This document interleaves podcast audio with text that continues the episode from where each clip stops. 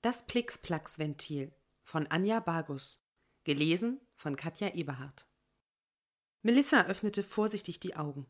Sie klammerte sich immer noch an ihrem Sitz fest, aber die Gurte, die sie während des Aufpralls dort sicher gehalten hatten, schnitten nicht mehr schmerzhaft in ihre Schultern.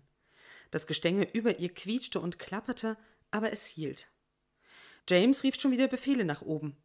Er war nur widerwillig in die Gurte gegangen und stand jetzt erneut am Steuerpult. Die Gondel des Luftschiffes kränkte ein bisschen, Melissa blieb lieber sitzen. Sicher, unter ihnen war noch Puffer, man hatte ja gelernt. Aber sie wartete lieber, bis die Männer Entwarnung gaben. Es war alles so schnell gegangen. Einen Moment lang schwebten sie noch ruhig brummend über dieser endlosen Ebene, und dann spielte plötzlich alles verrückt. Das war wohl der Preis, wenn man mit einem experimentellen Luftschiff flog. Melissa sah nach draußen. Sie waren kurz in einem Baum hängen geblieben und dann auf dem Boden gelandet. Das Plixplax-Ventil am Strombum-Auslass hat versagt.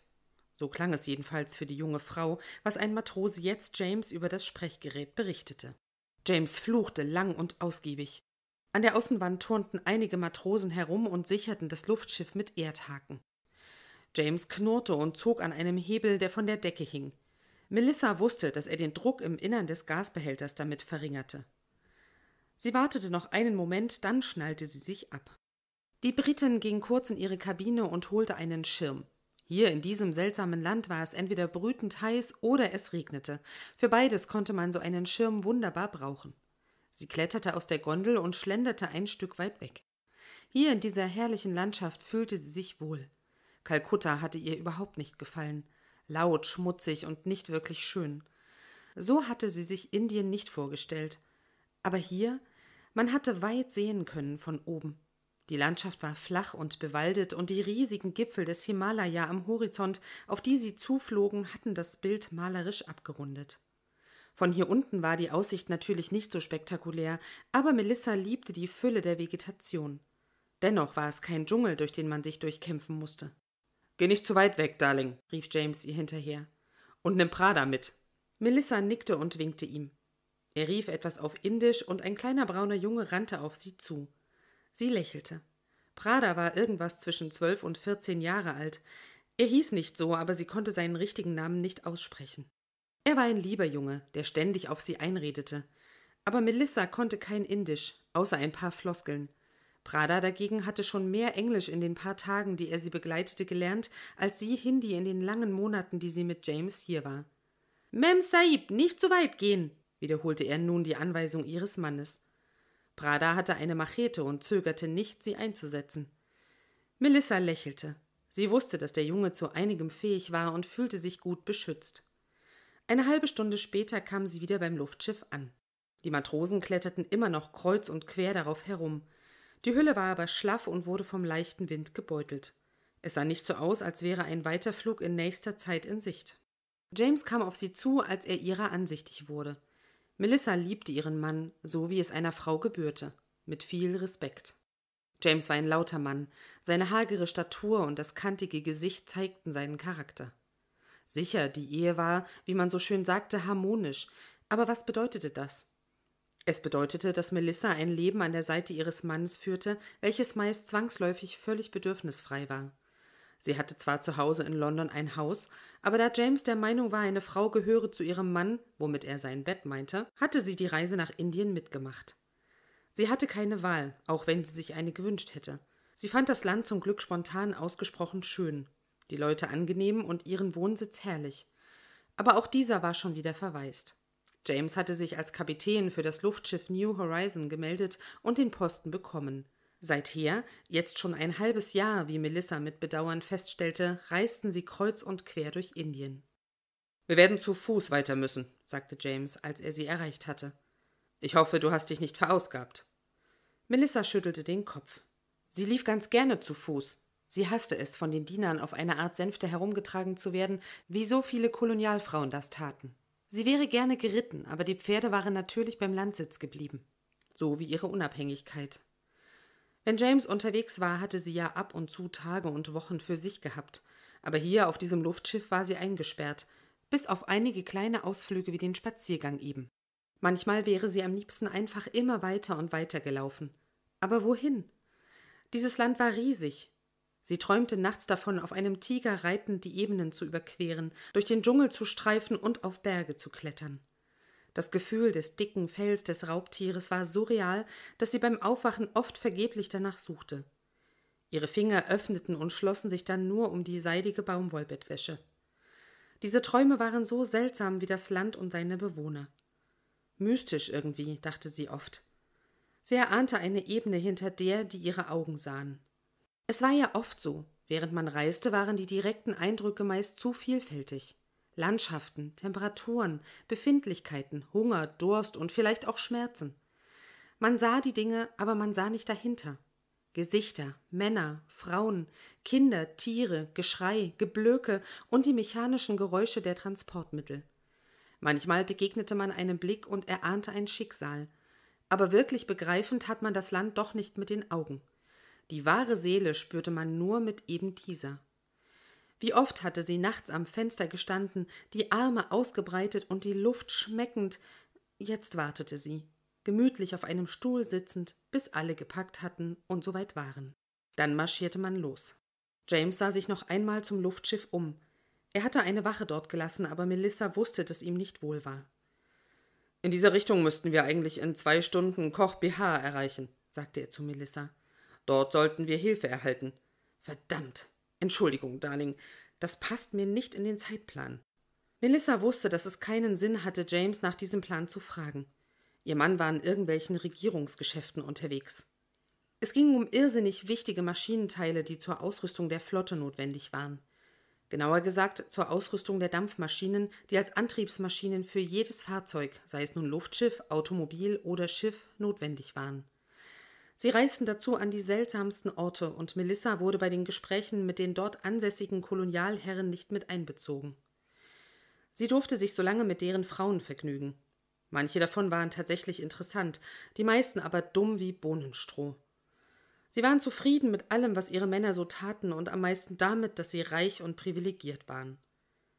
Melissa war aber nicht zufrieden. Sie dachte weiter als diese Frauen.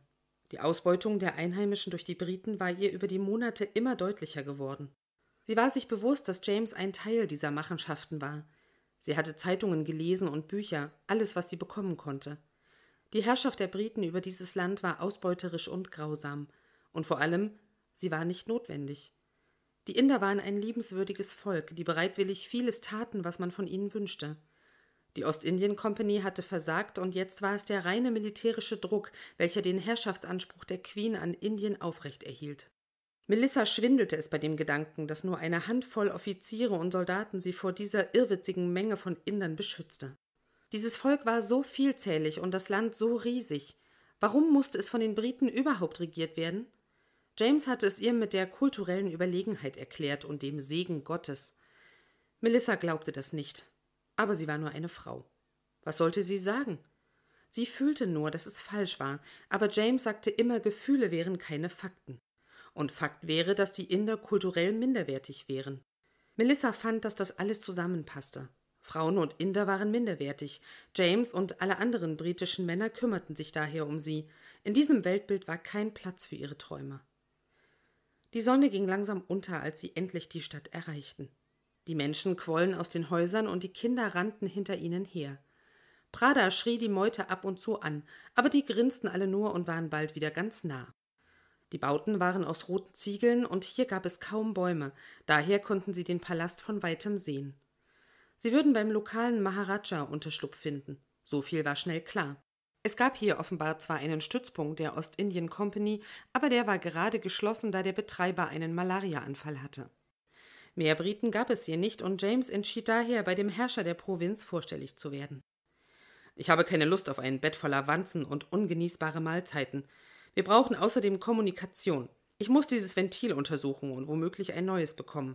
Das alles ist unendlich ärgerlich. Es kann Tage dauern. James war wütend und Melissa seufzte innerlich. Erzwungenes Nichtstun bekam ihrem Mann überhaupt nicht.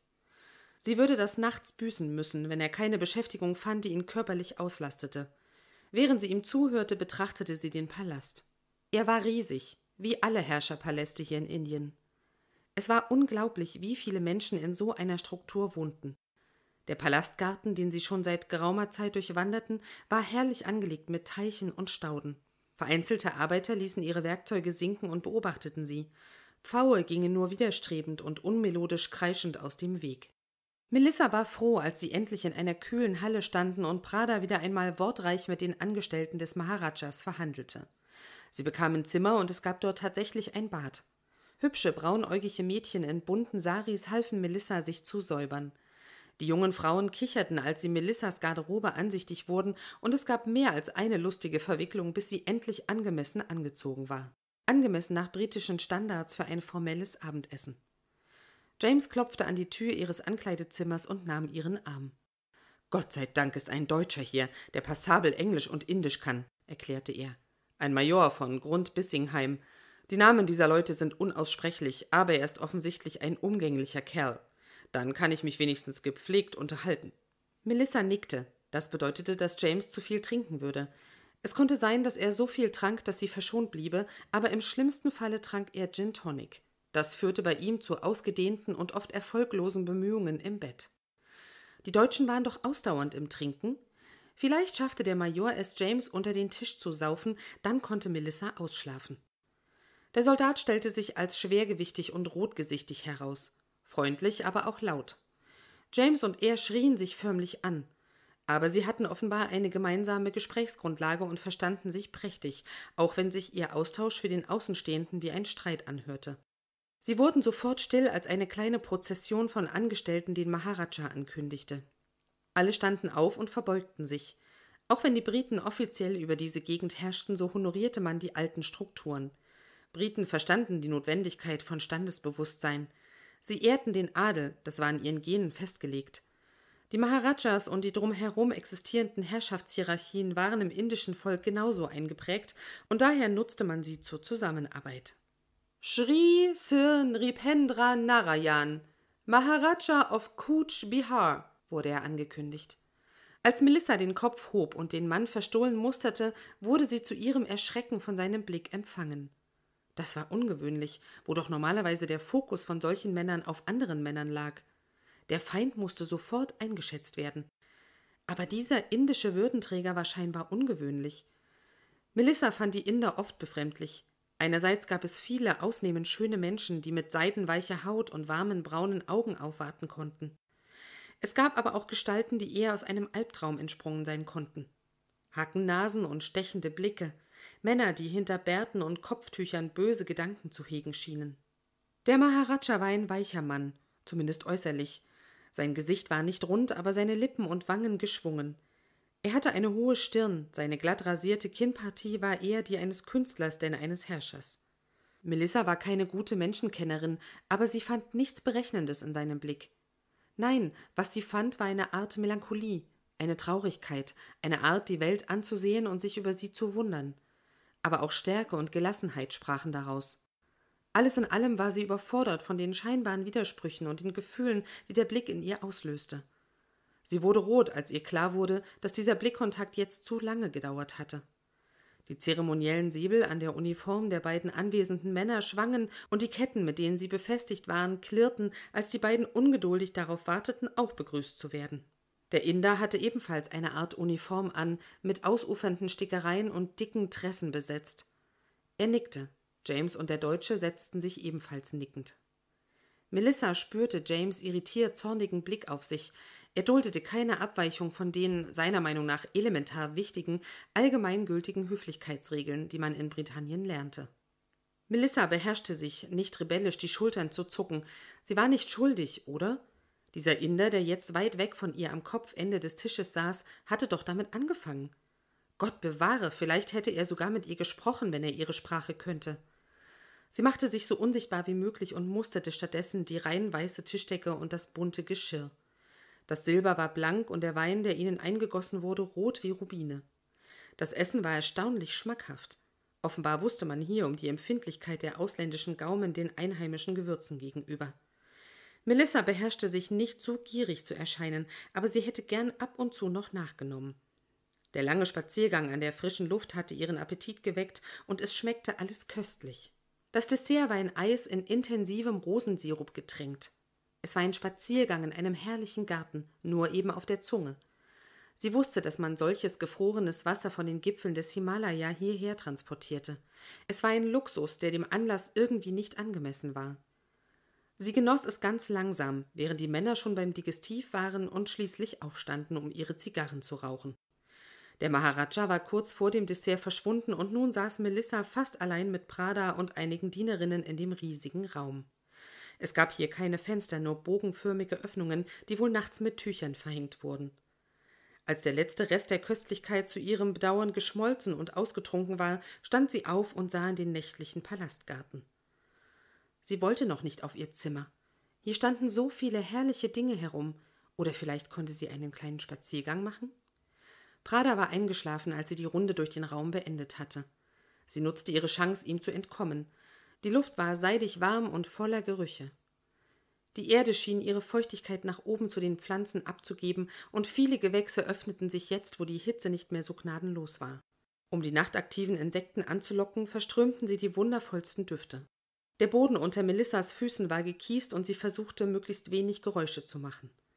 An einem Springbrunnen mit flacher Einfassung blieb sie stehen, und nachdem ein Blick in beide Richtungen keinen weiteren Spaziergänger zeigte, zog sie einen Schuh aus und hielt den Fuß in das Wasser. Bunte Fische schwammen herbei und knabberten an ihren Zehen. Sie mögen Frauenfüße, sagte eine Stimme plötzlich. Melissa zuckte zusammen, verlor das Gleichgewicht und wäre fast in den Brunnen gefallen. Eine Hand am Arm fing sie ab und zog sie zurück. Entschuldigung, murmelte Melissa überrascht und eingeschüchtert. Sie zog sich schnell ihren Schuh wieder an, was nicht leicht war, weil ihr Fuß feucht und voller Sand war. Es gibt keinen Grund dafür, sagte der Maharaja. Er trug jetzt eine schlichte weiße Kleidung und sah wie ein normaler indischer Angestellter aus. Aber er war es, unzweifelhaft. Melissa senkte den Kopf. Kommen Sie zu dieser Bank, dann können wir Ihren Fuß sauber machen. Er nahm ihren Arm und sie wollte sich sperren, aber dann kam es ihr unhöflich vor. Danke, sagte sie, nachdem er tatsächlich ihren Fuß mit einem Tuch gesäubert hatte.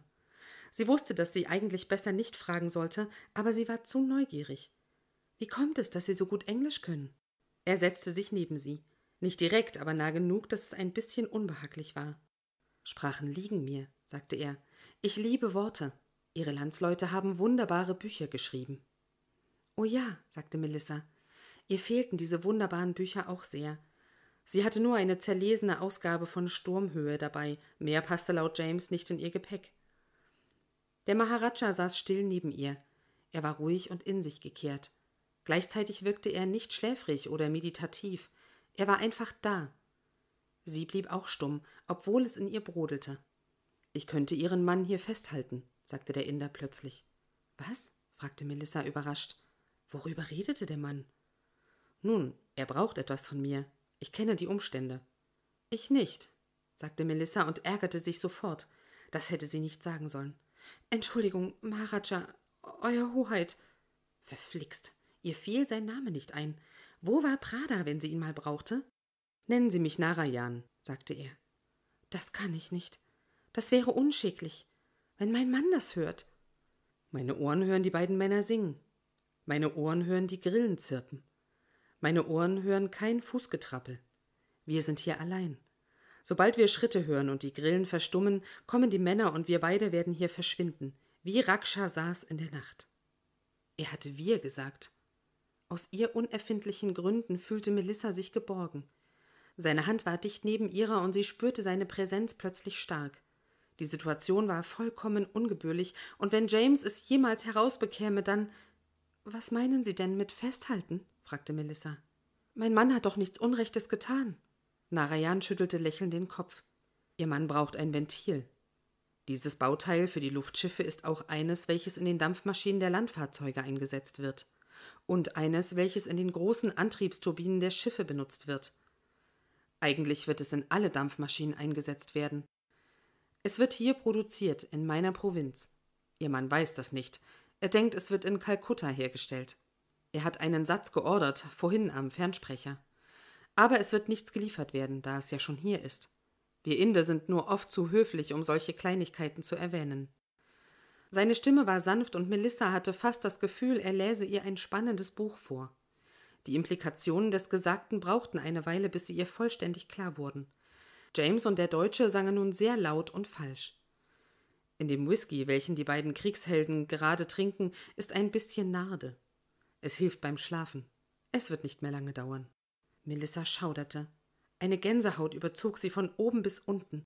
Was wollte der Inder ihr nun sagen? Wollte er James töten? Sie waren ihm hier völlig ausgeliefert. Der indische Fürst hielt inne und hob die Hand. Eine Person, die sich im Schatten befunden hatte, legte einen Schal hinein. Melissa fühlte sich wie ein schockstarrer Hase, als er ihn ihr umlegte. Ich, ich, stotterte sie. Der Maharaja schüttelte den Kopf. Ich erkläre dir, warum wir Inder uns eigentlich all diese Dinge von den Briten gefallen lassen. Wir sind ein Volk, welches an die Wiedergeburt glaubt. Wenigstens die meisten von uns. Gleichzeitig haben wir ein strenges Kastensystem hier auf Erden. Wer in eine Kaste hineingeboren wurde, der kommt nicht heraus. Für ein gefälliges Leben aber kommt er in seiner nächsten Existenz in eine bessere Kaste. Melissa dachte, dass das nicht ganz unähnlich dem war, was James dachte. Manche waren von Gott gesegnet und manche eben nicht. Wir sind aber auch ein Volk, welches viele, viele Götter anbetet. Unser Pantheon ist reich an Wesen und Wundern. Und das Wichtigste, das Rad der Wiedergeburt dreht sich unendlich. Unsere Seelen existieren schon seit Äonen und werden weiter existieren. Das bedeutet, wir haben Zeit. Wir werden diese Zecke, die Britannien für uns bedeutet, austragen und schließlich abwerfen, wenn sie sich vollgesaugt hat. Wenn sie abfällt, ist sie so dick und fett, dass sie nicht mehr krabbeln kann. Ich kann deinem Mann die Ventile geben, keine Sorge. Aber ich will dich vorbereiten. Es wird dann großes Elend geben. Tausende von Menschen, vor allem Inder, werden getötet werden. Es gibt aber auch eine andere Möglichkeit. Melissa starrte den Inder verständnislos an. Sein freundliches und weiches Gesicht hatte sich während seiner Erzählungen verdüstert.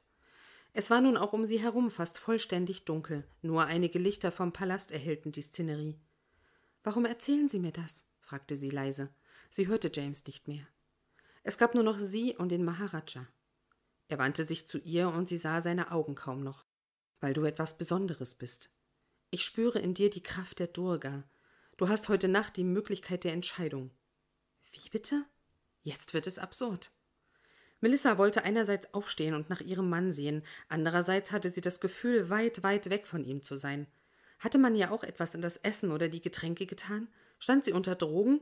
Sie fühlte sich sehr allein und spürte die irrwitzige Größe des fremden Landes wie ein wuchtiges Musikstück auf sie einprasseln. Der Inder lehnte sich noch ein Stück näher an sie heran. Er roch nach Sandelholz. Der Geruch war rein und öffnete ihre Gedanken, statt sie zu verschließen. Seine Hand griff nun nach ihrer, und für einen Moment täuschten sie ihre Fingerspitzen. Sie fühlte statt glatter Haut seidiges, dichtes Fell. Melissa war von der Intensität der Berührung überwältigt, wich aber nicht zurück. Narayan hob seine andere Hand und berührte ihr Gesicht. Ich bin dir untertan. Du entscheidest, welche Gestalt ich habe und welche Rolle ich spiele. Er näherte sich ihr noch weiter, und dann berührten seine Lippen ihren Mund. Sie waren so weich, wie sie aussahen. Melissa fühlte ihr Herz laut schlagen und gab sich dem Kuss hin. Als er sich wieder von ihr löste, war ihr klar, dass da noch mehr war. Es war, als ob sie ein Stück vom Meer gesehen hätte, eine winzige Aussicht aus einem geöffneten Fenster heraus. Sie wusste, dass sie sich hineinstürzen wollte und konnte kaum widerstehen. Alle ihre Bedenken waren fort. Ein winziges bisschen Schuldbewusstsein wurde von einem klagenden Pfauenschrei verscheucht. Sie hatte ihr Herz und womöglich noch mehr verloren aber eine Freiheit und unzählige Möglichkeiten gewonnen. Aber es gab da ein paar Fragen. Was für eine Entscheidung? Du könntest heute Nacht entscheiden, dass es so sein soll, wie ich beschrieben habe. Ihr fliegt weiter und es wird kommen, wie es bisher vorherbestimmt ist. Die britische Zecke wird sich vollsaugen. Das Blut von Indern wird fließen. Leid, aber auch technischer Fortschritt wird kommen. Die Welt wird sich rasant entwickeln. Bald werden Luftschiffe am Himmel so zahlreich sein wie Vögel. Zu Land und zu Wasser wird der Mensch sich mit Maschinen alles untertan machen. Er wird immensen Wohlstand für viele erreichen auf den zerfetzten Gliedern der anderen. Die Welt wird mit Kriegen und Leid überzogen. Sie wird im schwarzen Rauch der Dampfmaschinen immer schmutziger werden. Kinder werden auf Müllbergen nach Nahrung suchen und das Wasser wird vergiftet. Oder du erhebst dich als Durga und änderst den Lauf der Bestimmung. Du tötest den niederen Drang, der, gekleidet in die strahlende Uniform des Kolonialismus, nichts anderes will, als zu herrschen und zu unterdrücken. Du bleibst bei mir und wir schlagen zurück. Britannien wird sich aus unserem Land zurückziehen und wieder das werden, was es einstmals war. Ein kleiner Inselstaat, der sich überheblich über die Welt stellt und behauptet, die einzig wahre Kultur zu besitzen. Inder werden Technologien entwickeln, die dem Menschen nutzen, aber im Einklang mit der Natur sind. Wir werden mit der Erde arbeiten, nicht gegen sie. Es wird Wohlstand für alle geben. Melissa hörte, was er sagte, aber sie verstand die Worte nicht. Trotzdem wurde sie von einer Energie durchflutet, wie sie sie selten erlebt hatte. Es war, als wären die Gerüche der Nacht intensiver geworden, als würden die Grillen lauter zirpen und als wären die Augen des Maharajas plötzlich groß und grün. Er stand auf und zog sie ebenfalls hoch. Ihr Körper fühlte sich anders an. Es war ihr, als habe sie mehr Arme und darin befanden sich Waffen. Ich töte? fragte sie heiser. Er nickte. Komm. Er stand auf und sie nahm seine Hand. Sie schüttelte ihre engen Schuhe ab und das Tuch flog wie ein totes Blatt zu Boden. Nicht sollte sie einengen. Wenn sie gekonnt hätte, dann hätte sie ihr Korsett aufgeschnürt, aber dazu musste sie erst das Kleid ausziehen. Später. Sie hatte viel vor. Narayan führte sie zu einer Sitzgruppe, wo die beiden Trinker inzwischen bewusstlos zusammengesackt waren. James hatte sich auf einer Bank halb ausgestreckt, sein Mund stand offen, er schnarchte. Seine Uniform war beschmutzt, er hatte Wein und anderes darauf verschüttet. Melissa sah den Deutschen nur kurz an, der Gestank von Erbrochenem lag in der Luft. Das ist sie, die überragende Kultur, sagte der Inder leise. Er hielt Melissa immer noch an der Hand. Sie sah ihn an. Jetzt erkannte sie hinter seinem scheinbar harmlosen Bild den wahren Mann. Und warum auch immer, es schien ihr, als sähe sie orange-weiß-schwarze Streifen auf seiner Haut. Sie atmete eine Weile flach, dann nickte sie. Er lächelte, das erste Mal heute. Alles vorher war nur Freundlichkeit gewesen, jetzt begann er zu leben. Sie hielt seine Hand ganz fest, als er sie in sein Schlafzimmer führte. Und dann? fragte Ayala neugierig. Melissa lachte. Dafür bist du mit vierzehn noch etwas zu jung, meine Liebe, sagte sie vergnügt und strich ihrer Tochter über die Wange. Als ob ich nicht wüsste, was Mann und Frau da tun, sagte Ayala schmollend. Was ich wissen wollte, hast du diesen James dann getötet? Melissa schüttelte den Kopf. Nein, ich bin doch keine Mörderin. Die Waffen von Durga sind ja auch symbolisch zu sehen. Das Schwert der Weisheit und so. Das weiß ich, Mama. Aber was ist mit James dann passiert? James, sinnierte Melissa. Er hat natürlich alles Mögliche versucht, um mich mitzunehmen. Aber ich bin im Palast geblieben. Dein Vater hat mich gegen die Ventile eingetauscht. Die Bauteile waren allerdings fehlerhaft und James ist bei einem Absturz gestorben. So wie leider sehr viele Luftschiffe abgestürzt sind. Ihre Stimme zitterte nur noch wenig bei dieser Aussage. Sie erinnerte sich ungern daran, dass es auf britischer Seite viele Verluste gegeben hatte aber trotzdem wusste sie jeden Tag, dass sie die Entscheidung genau so noch einmal treffen würde. Für Papa war es also lieber auf den ersten Blick? fragte Ayala und spielte verträumt an der Blüte, die in ihrem seidigen schwarzen Haar steckte. Er sagte, er habe mich schon immer in seinen Träumen gesehen. Die Frau mit den Haaren aus Sonnenstrahlen. Durga. Die Mama als Göttin. Ayala sprang plötzlich auf und rannte weg. Melissa blieb sitzen. Sie liebte diesen Platz am Brunnen, Sie hatte sich damals eine Pagode darüber bauen lassen, damit sie zu jeder Zeit hier ihre Füße kühlen konnte. Das Dach der Konstruktion sammelte genug Energie, um die Trimurti anzutreiben, die um diese Uhrzeit eine nette Geschichte zeigte, die sie täglich verfolgte. Auf dem Bildschirm entfaltete sich ein Pantheon unermüdlicher, geschauspielerter Probleme. Melissa ließ sich berieseln und dachte an die Nacht vor 15 Jahren zurück. Ja, sie hatte mit Narayan geschlafen. Es war wunderbar gewesen. Nach den Dingen, die sie bis dahin mit James in dieser Hinsicht erlebt hatte, war sie überrascht gewesen, was Intimität wirklich bedeuten konnte. Aber was in der Realität geschehen war und was auf einer anderen spirituellen Ebene passierte, waren zwei unterschiedliche Dinge. Hier in Indien dachte man kosmisch, und das tat Melissa inzwischen auch. Das Schicksal hatte sie hierher geführt, um die Stelle einer mythologischen Göttin einzunehmen. Der sanfte Tiger, der in Menschengestalt ihr geliebter Mann war, hatte ihr das klar gemacht. Gemeinsam hatten sie das Weltgeschehen geändert. Melissa hatte viele Ideen gehabt und die Inder waren fähig, ihre Visionen umzusetzen. Aus der kleinen Provinz Westbengalen war ein Zentrum des technologischen Fortschritts geworden. Jeder Haushalt in Indien und auch fast auf der ganzen Welt hatte inzwischen ein Trimurti. Die Gottheit mit den drei Gesichtern stand Pate für ein Gerät, welches vielfältige Funktionen hatte. Es konnte fast alles, stetige Kommunikation mit anderen Trimurtis, Herstellung von einfachen Dingen für den Hausgebrauch, Berechnung und Anwendung von komplexen Vorgängen. Die Welt war dadurch einfacher, aber auch ungleich komplexer geworden. Die Länder und Kontinente waren vernetzt, es gab Handel und Informationsaustausch über alle Grenzen hinweg. So wie Narayan vorhergesagt hatte, war die Welt reicher geworden, ohne die Erde in ihrer Schönheit zu zerstören. Britannien? Nun, die Briten waren wieder auf ihrer kleinen grünen Insel und schüttelten in unmächtiger Wut die Fäuste. Und das alles nur wegen eines Ventils. Wie hieß es noch? Plixplax? Melissa lächelte.